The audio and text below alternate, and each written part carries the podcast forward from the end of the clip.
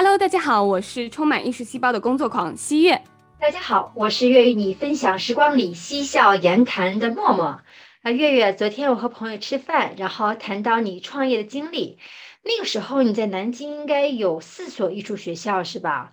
然后那个是的，对，那个时候朋友马上问说：“那月一定是富二代了？你是富二代吗？”我希望我是。那太好了，我觉得很多人都很想听一个普通女孩白手起家的故事。嗯，是什么样的契机让你有自己创业的想法呢？嗯，这个契机可以从一个导火索开始说。我那一年是大四，要面临着实习。我的姐姐呢是在机场贵宾室做经理，她就想让我去机场贵宾室工作，因为那边人群层次比较好嘛。对于我以后找对象来说也会比较好，就是工作生活两不误了。对，我觉得在贵宾室里面，机场工作应该是很多女孩梦寐以求的职业吧，因为很稳定，然后又很舒适，对不对？对，不仅是这样，嗯，我不知道现在是怎样哦。我们那个时候很多的这样的机场的地勤都是凭关系进去的。第二天要工作了，前一天晚上，嗯，我就去我姐姐家吃饭了。她跟我讲说，我们开会的时候呢，经常跟大家说，你们看一看自己，谁不是凭关系进来？所以呢，大家少一些勾心斗角，就多做眼前的事儿。其实她是好心提醒我。也要让我放心，没关系的。虽然有勾心斗角，你低头做好自己的事儿就可以了。但是呢，正是因为这样一句话，就把我吓着了。我是一晚上没睡着觉。我是从小的时候我就很害怕这种人际关系中间的勾心斗角。因为你之前跟我讲过，就是说你是学艺术的，学画画，然后还有学舞蹈很多很多年。嗯，是不是？我觉得就是在艺术，呃。氛围时间很长的人，他们都怎么说呢？就那种感觉很不食烟火呀，然后这种勾心斗角，其实真的是很费心力的。嗯，你大学里学的也是舞蹈跟绘画专业有关的呃科目吗？对，我学的是艺术设计。嗯，我是四岁开始学舞蹈和美术的，从自己是学生，然后考教师，后来我又考的是北京舞蹈学院的普及教育老师。嗯，中国舞和芭蕾的方向，然后同时我是从小的时候二年级开始就学习呃拉丁舞，作为专业运动员去学习的，就是嗯经常打比赛的那种。天呐啊，我觉得学舞蹈现在想起来就觉得特别苦，好像感觉就是练舞房的小孩子在哭啊，然后因为很疼嘛，你也是这样吗？对对是的，呃，应该说是痛并快乐着。那你怎么坚持这么久？是因为你的父母逼着你要一定要学习舞蹈和画画的吗？我好像是相反的，我我反而是哭着闹着求着我妈妈让我学下去的。哎，看来兴趣真的是最好的老师哦。那你上了大学之后，就是说你当时就想，哎，我应该是呃可以在毕业之后创业了，还是说你也是一点点慢慢立心理一个成熟、一个发展的一个过程呢？嗯，我那时候大一的暑假就已经开始在外面代课了。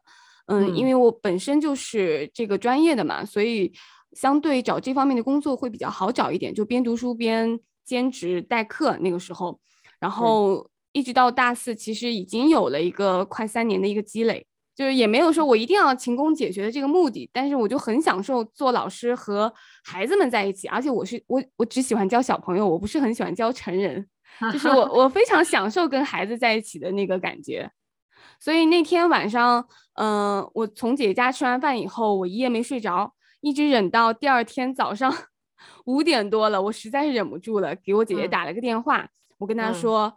我不想去机场上班了，我姐姐都惊呆了。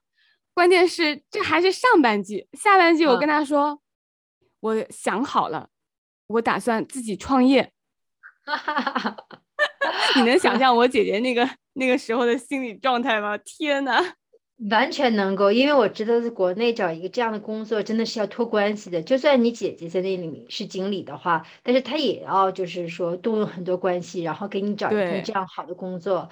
而且我觉得你跟你姐姐已经很亲，她可能觉得就是你你怎么能够创业呢？这么就是呃没有经验，什么都没有，你这简直是天方夜谭。更可能更多是一种心疼你或者恨铁不成钢的感觉，是不是？对对对对。但是从那件事以后，我姐姐很生我的气，毕竟是也就像你说的，动用了很多关系，然后有好久好久都没有跟我说过话。哎呦哎呦！不过你创业当时的这个呃目的是什么呢？就是说想要呃嗯做自己喜欢做的事情吗？还是说啊我要赚好多好多钱怎样？嗯，其实说实话，当时没有考虑那么多。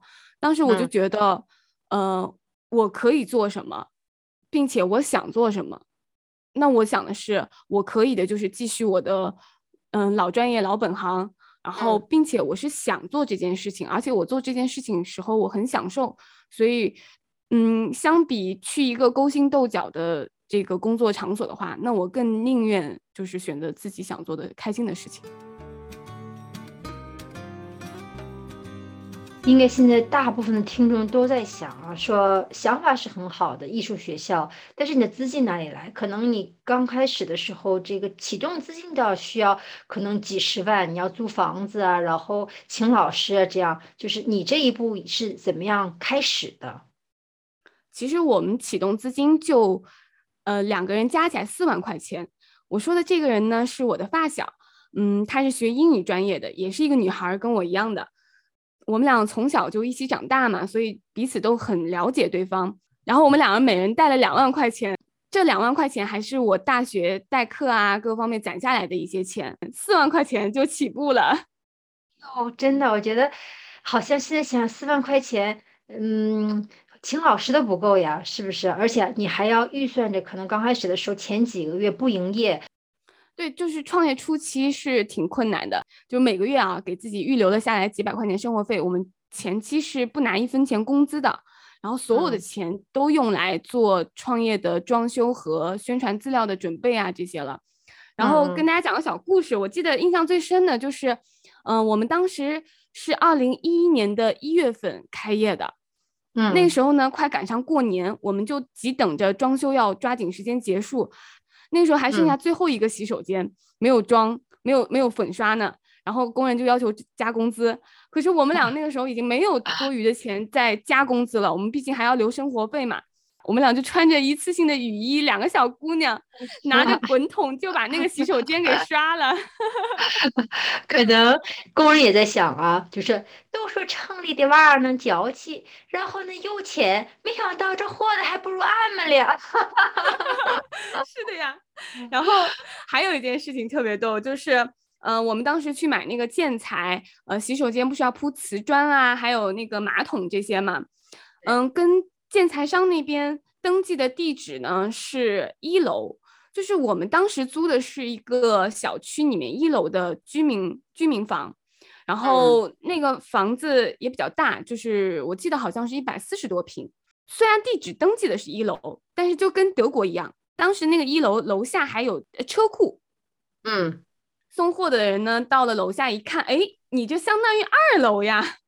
啊，对他要地是不是要加钱的？估计这样。对对对，他要上楼费。结果我们 两个小姑娘自己啊，一包一包的瓷砖自己往上扛，然后最后马桶也是自己扛上楼的。天呐，你们真的是太强大了！哎，你说当时可能想起来会觉得，嗯，挺辛苦的，但是十年之后再回头看，觉得这也是一种呃趣事，会不会？对对，非常。非常有意思的事儿，然后还有一个事儿就是招生，我觉得特别逗。嗯，我们当时呢有一辆小自行车，还是我妈妈赞助给我们的，一辆非常非常小轮儿的，还是折叠的那种小自行车。我发小就骑着自行车带着我，我坐在后边，我的腿还要缩起来，因为我的腿只要稍微一放松就碰到地面了，就那个小自行车特别小。然后我就一手拿着我们的那个 X 展架，X 展架还是我自己做的，自己设计自己做的。我本来就学这个专业嘛。然后还有就是宣传单，再拎了一个那种就是老大爷下棋的那个棋牌小折叠桌，然后就一路带着我去到附近的一个商业街，然后就开始叫卖了，就 就跟菜市场卖菜一样。对啊，你这样跟我讲，我就感觉洋溢着。一种青春的气息，就那种初生牛犊不怕虎的那样。然后我突然，然后我我又想到两也两个字儿，就是城管，城管没有来找你们吗？啊 你还真说中了，真的来找我们了。哎呦，然后我我有点紧张，不知道应该怎么办，因为我从来没有应对过这个事儿。结果呢，我发小特别沉着冷静的从口袋里拿出了一包中华烟，然后塞给了城管，跟城管叔叔打了声招呼，说了几句好话，人家就走了。因为他爸爸就是开家具厂的，在那儿那个附近开家具厂的，他从小就看着他爸爸是怎么做生意的这些。然后他说，我就从我爸爸抽屉里拿了一包烟放在身上，以备不时之需。亲爱的听众朋友们，如果你正在想创业，那么请买中华牌烟。没有了，这是。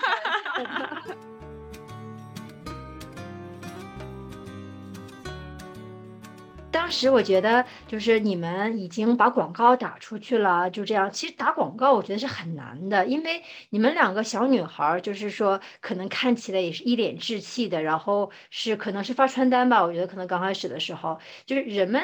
就是我感觉别人给我发传单的时候，呃，我看的大部分的情况都是很冷漠的，然后也不拿传单，就这样很冷漠的走过去。呃，你们也遇到了这样的情况吗？太正常了，你基本上发十个，九个人都拒绝你。那你们的内心真的很强大，就是心里不会有感觉说，哎呀，我就是被拒绝了，心里很很难受啊？还是说你们心里一直有一团火在燃烧，说我们的学校一定会开起来的？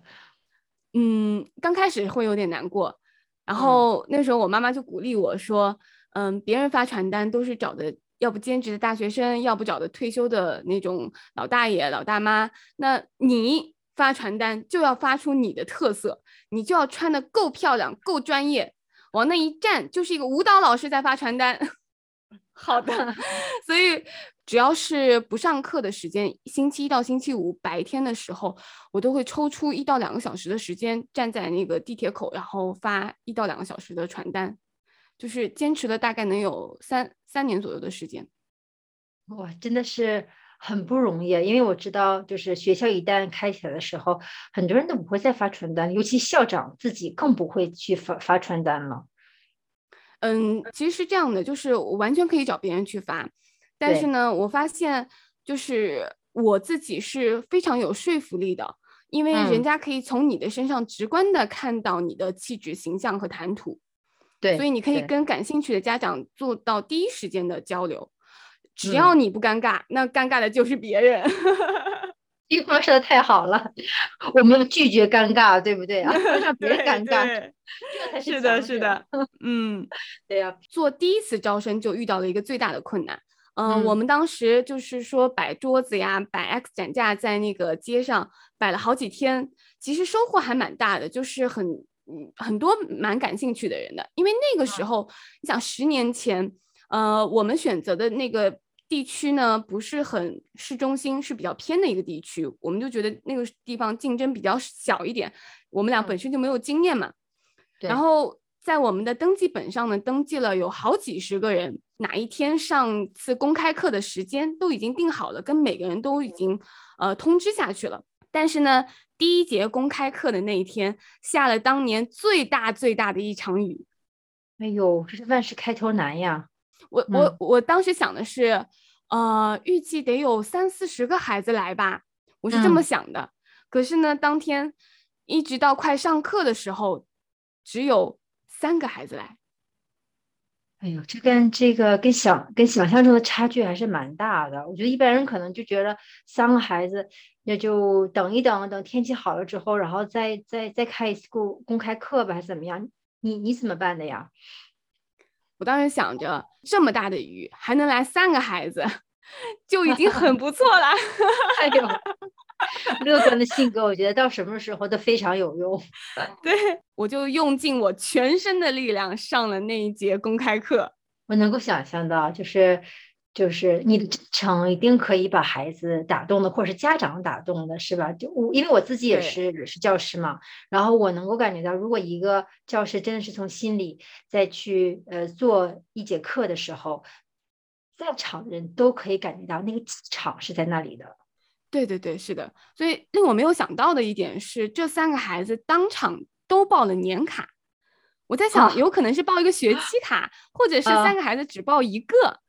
没有想到这三个孩子 全部都报了年卡，这是完全出乎我意料的。真的是你的人格魅力。你你们当天晚上是不是把那个钱然后铺在床上，然后躺在床上这样游泳来着？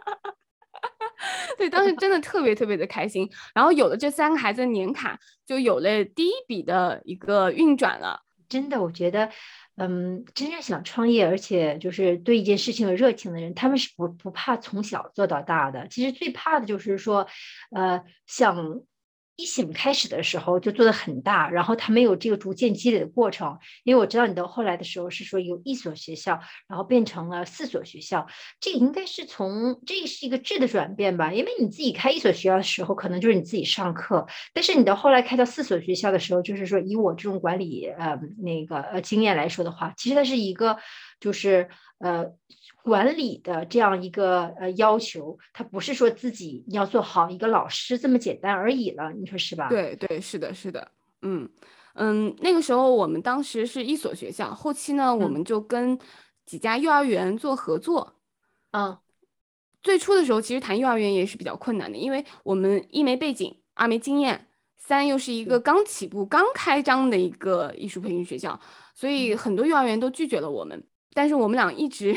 就不放弃，我们永远想着下一个是有可能的，所以我们 当时我记得谈了能有十几家幼儿园吧，然后终于谈到有一家幼儿园愿意跟我们合作了，然后我跟那个园长一直到现在还是非常好的朋友，因为我觉得他是我当时的一个贵人，就是在我没有任何任何经验和背景还有这个经历的情况下，他选择跟我合作，真的很感激。真的，我觉得你也是一个就是很懂得呃感恩的这样的一个人。这种性格，我觉得好像是说，在做企业或者是说做很多事情，是一个非常宝贵的一种呃品质。我自己也谈过一些合作怎样，因为嗯，我知道如果是从一个小企业来讲的话，就是尤其像你这种刚刚开始的，那么可能嗯，真正去找到园长，人家愿意给你时间。或者给你机会去谈你这个事情的时候，这个已经是很不容易了，是不是？因为你会看会有很多拒绝啊，或者白眼呐。你们就是说也会有这种情况吗？非常多，呃，有几所幼儿园直接在保安那边就把我们卡死了，完全不让我们进去。有几所幼儿园就连园长最后面都没见着。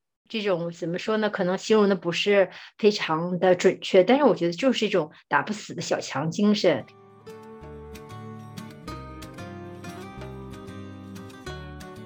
因为合作的校区毕竟是有场地的限制，以及跟对方嗯合作的一个因素在这个里面，不能完全的自己把控。那我们后期就开始拓展自己的直营校区了。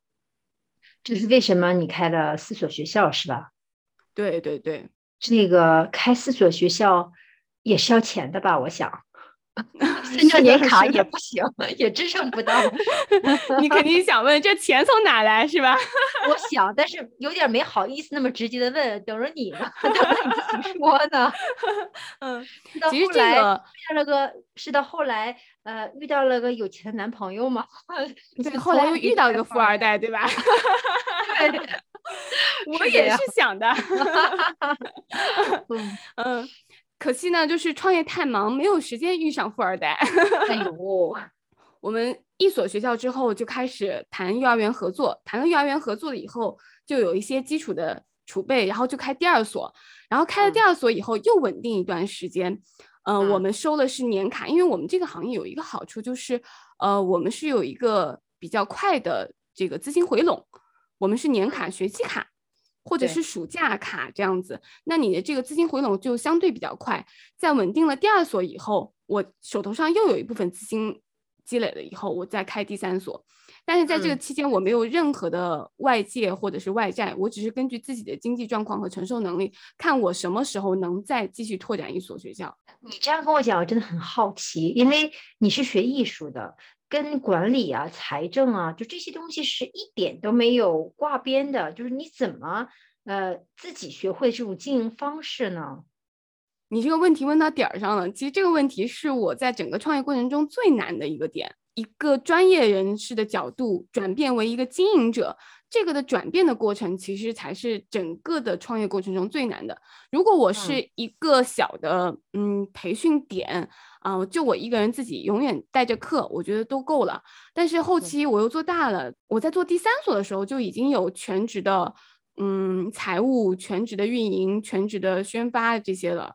就是都都有了，然后呢，在这个期间，我自己就必须要去上很多很多的课程，去迅速迅速的提升自己，就是财务啊、税务啊、法律啊。营销啊，等等等等，还有管理啊，等等等等方面。呃，其实如果真的是说，嗯，觉得现在工作非常辛苦的，呃，这样的这样的人，他们去选择创业，其实不会让他们的工作强度减低，就是他们会更累，对不对？也要看哪个行业。其实我们这个行业就会更难，为什么呢？因为教师的级别是要每年提升的。嗯，我是有两个提升的方向，一个呢是北京舞蹈学院的普及教育老师，每一年都要往上再考一个级别，只有我自己再考一个级别了，那我带的孩子才可以跟着我再往上去学习高一个级别。然后呢，就是呃，体育舞蹈协会的这个嗯教练和裁判，嗯嗯，那我从国呃地方级的教师。嗯，三二一级，每年要考一级，再从国家级的教师再往国家级的裁判去考，就是每年要往上考一个级别，然后最后你才能自己站在那个赛场上面做裁判级别的这个判定。然后你对于你的孩子，对于你的家长来说，你也有更好的提升和更好的教学给到他们。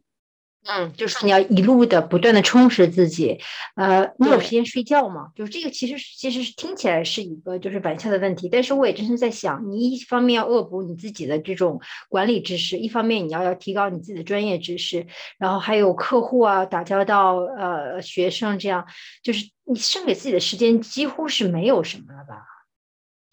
我一直到创业快九年来德国前。我每一天的工作不可能在十一点之前结束的，就经常就是工作到十二点钟，然后关了电脑洗澡睡觉，然后第二天一大早一睁眼。开了电脑继续工作，白天我都是要上课的，我自己要带一些高级别的课程，那其他级别的课程呢，可能会给其他老师带，然后上完了课以后还要跑去训练，回去还要再做一些工作，就是管理上面的一些工作。嗯嗯，你自己会觉得辛苦吗？还是乐在其中啊？说不觉得苦吧，不太可能。但是呢，总体上来说，可能就是因为自己比较喜欢这个行业，做的也是自己喜欢的事儿。好像这个苦就可以被甜所覆盖一些。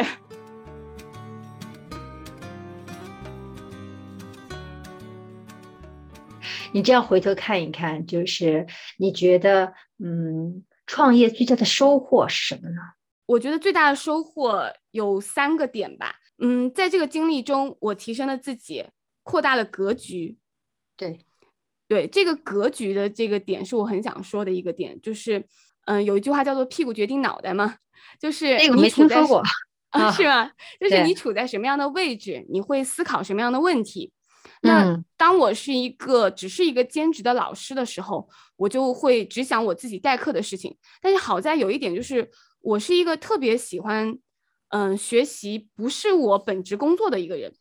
嗯，是什么意思呢？就是我在当时代课的时候，嗯。有一些同事，他们是呃管理的老师，还有一些宣发的老师、宣传的老师，我就会在他们有时候做活动或者是出去呃招生发传单的时候，我就跟他们说：“我说你带上我，我不要工资，我就陪着你，帮你打下手。”对我就陪着他们一起出去发传单啊什么的。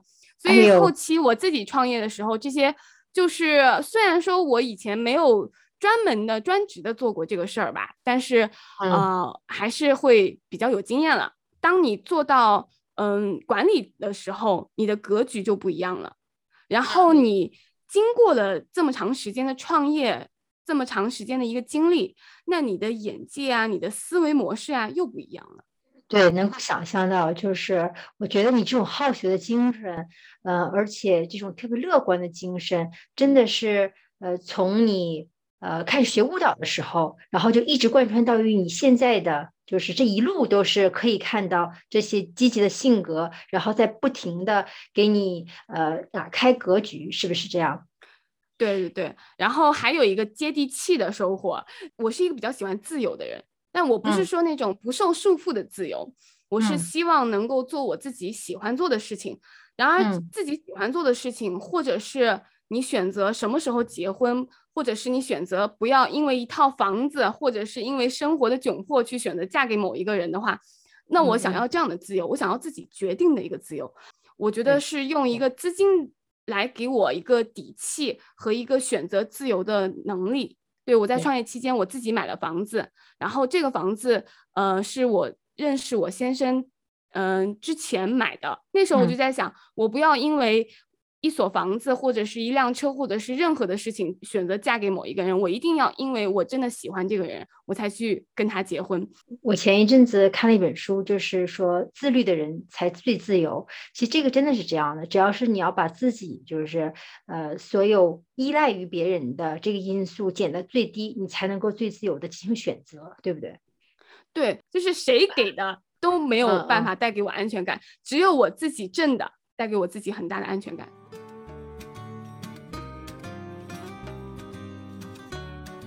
你已经在国内有四所学校了，已经很好了。然后你既然选择这么好的时候把你的学校卖掉，然后只剩下一所学校，来到了德国，从零从零开始，这个很多人可能都会不解吧，会问你为什么要这样做？这个事情是我所有身边的朋友也好，还是我的学生家长也好，最最吃惊的一件事儿。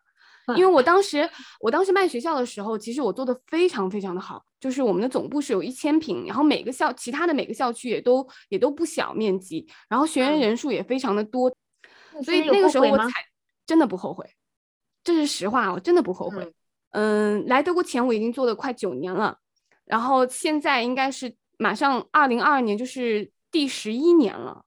应该说，因为我是从二零一一年一月份开始创业的嘛，那这个行业里面，我觉得做了十年以上了，我是希望自己能够换一个行业，再多去学一点其他的东西了。对，就是现在的人生多再拓宽一些这个宽度，是不是？就是说你这个深度呢，可以就是说你在一定的领域上已经达到了，然后你现在就是来呃多一些更多的经验，不同的其他的经验，是不是？对，还有一个就是对自我认知，我对我自我认知是比较正确的。我知道我做不了像很多人开个二十几家、三十几家全球呃全国连锁，甚至像新东方做到了全球，对不对？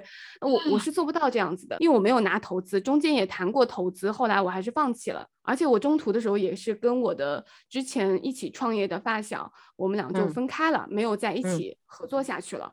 然后后期的话是我妈妈来帮我。嗯，因为她是做财务的嘛，她是财务出身，等于是就靠我们两人自己。我觉得做到四所已经，嗯，可以告一个比较好的一个段落了。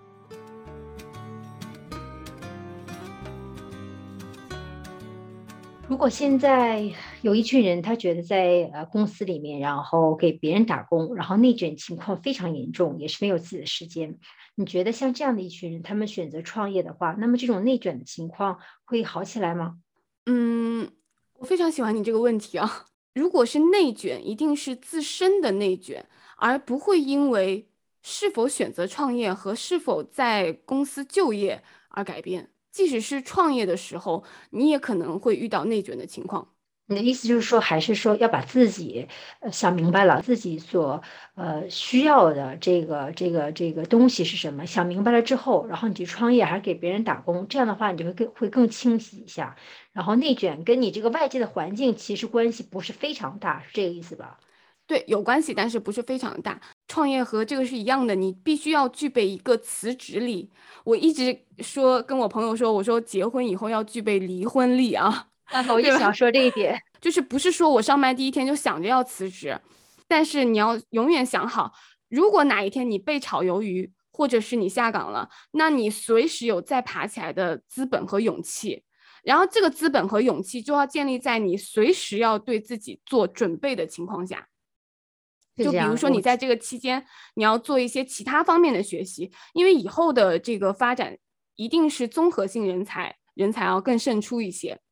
对对，我你刚才说的我特别的有体会，因为我当时就是大学毕业的时候，开始工作的时候，就是有呃一批裁员，就是年老的五十岁大概往上的，可能就是在就是中中层就是中层的这种管理级，一大批人都被裁下去了。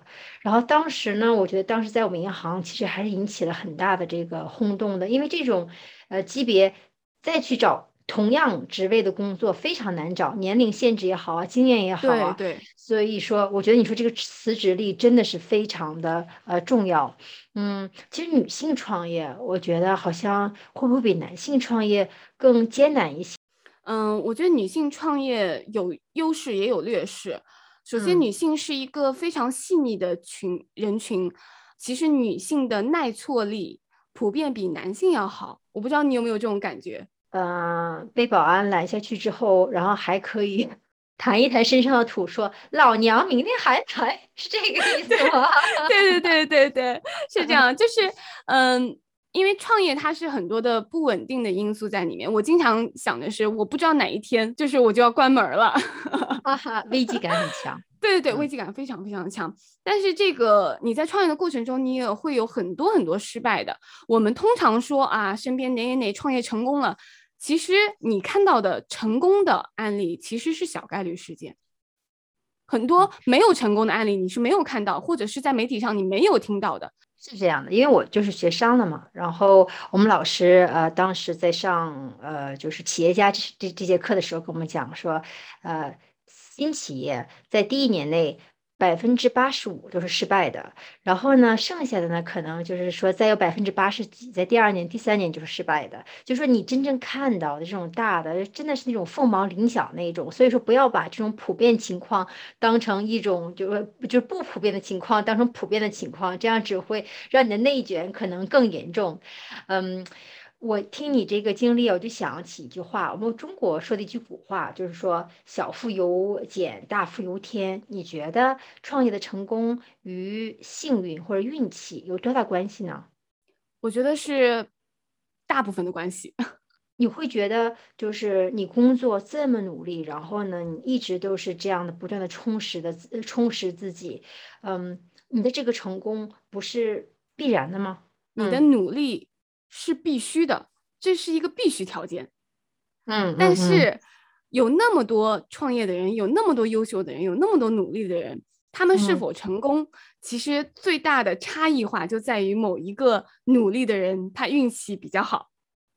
哈哈哈！所以说，我觉得你这句话说的非常的好，也会跟给很多人就是一些鼓励吧。所以正在创业或者是创业第一次创业刚刚失败的人，就是说不要灰心，然后继续努力，然后等待你的好运气的到来。你觉得什么是创业成功呢？就成功这个定义是怎样的？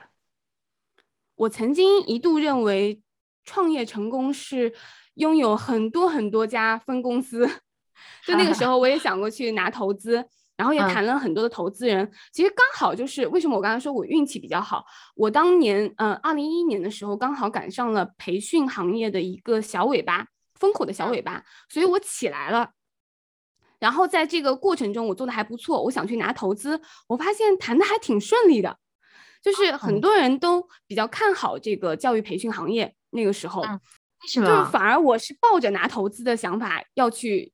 找投资人的，可是最终的时候，我是主动放弃拿投资了。我知道为什么月月，我知道为什么，一定要告，我一定要跟你说，是因为投资人他不是富二代，不够烧钱，对吧？嗯，我当时记得买了一本书，那本书是关于日本非常非常有名的小企业、小公司，但是他们的利润非常的高。看了那本书以后，我对创业成功的这个概念有了一个新的认识。就是我可能如果能够掌握百分百的这个股权，然后又能够自己有决定权，又能够做着我喜欢的事情，同时我又不可能做到像新东方那样做到嗯全球做到上市做到怎么样的话，那我是不是其实也可以了？我不一定非要去拿这个投资。嗯嗯，就是当然了，每个人的想法不一样。有的人会觉得你你应该去拿投资，然后把你的校区做到连锁，做到加盟，做到全国，至少全国吧，几十家校区。但，那那也是一种方式。我们对于学生的一个点，某某一句话有可能会影响他的一生。对，是的，这就是我想说的，因为我跟风投我们也有一些就是呃接触嘛，就是如果一个人拿了别人的投资的话，那么你的很多的决定权已经没有了，你的对对。每一天可能非常重要的任务就是说我的现金流怎样，然后我如何可以给的给我的股东创造更大的价值。那么你自然而然的话就离你的初心越来越远了，因为你是希望可以跟学生、跟孩子有呃就是互动，然后可以给孩子一个非常好的一个艺术启蒙嘛。这样的话就是嗯怎么说呢，就越来越呃做现金这呃这一这一方面了，然后跟艺术就背道而驰了，是不是啊？对。对，是的，是的，我也知道，嗯，你现在呢在德国开始第二次创业，然后也非常希望在下一次有时间的时候，你可以跟大家同样的分享你在德国第二次创业的经验。也真的非常感谢你今天，我也知道，呃，你的这个经验会给很多人一些启发，还有鼓励。我们这一次的呃音频真的做了很长的时间，听众朋友们还有一些关于创业、关于就业方面的问题，可以在我们的节目下方给我留言，我都会尽可能的回答你。感谢大家收听，然后我们下一次见，下期见，拜拜。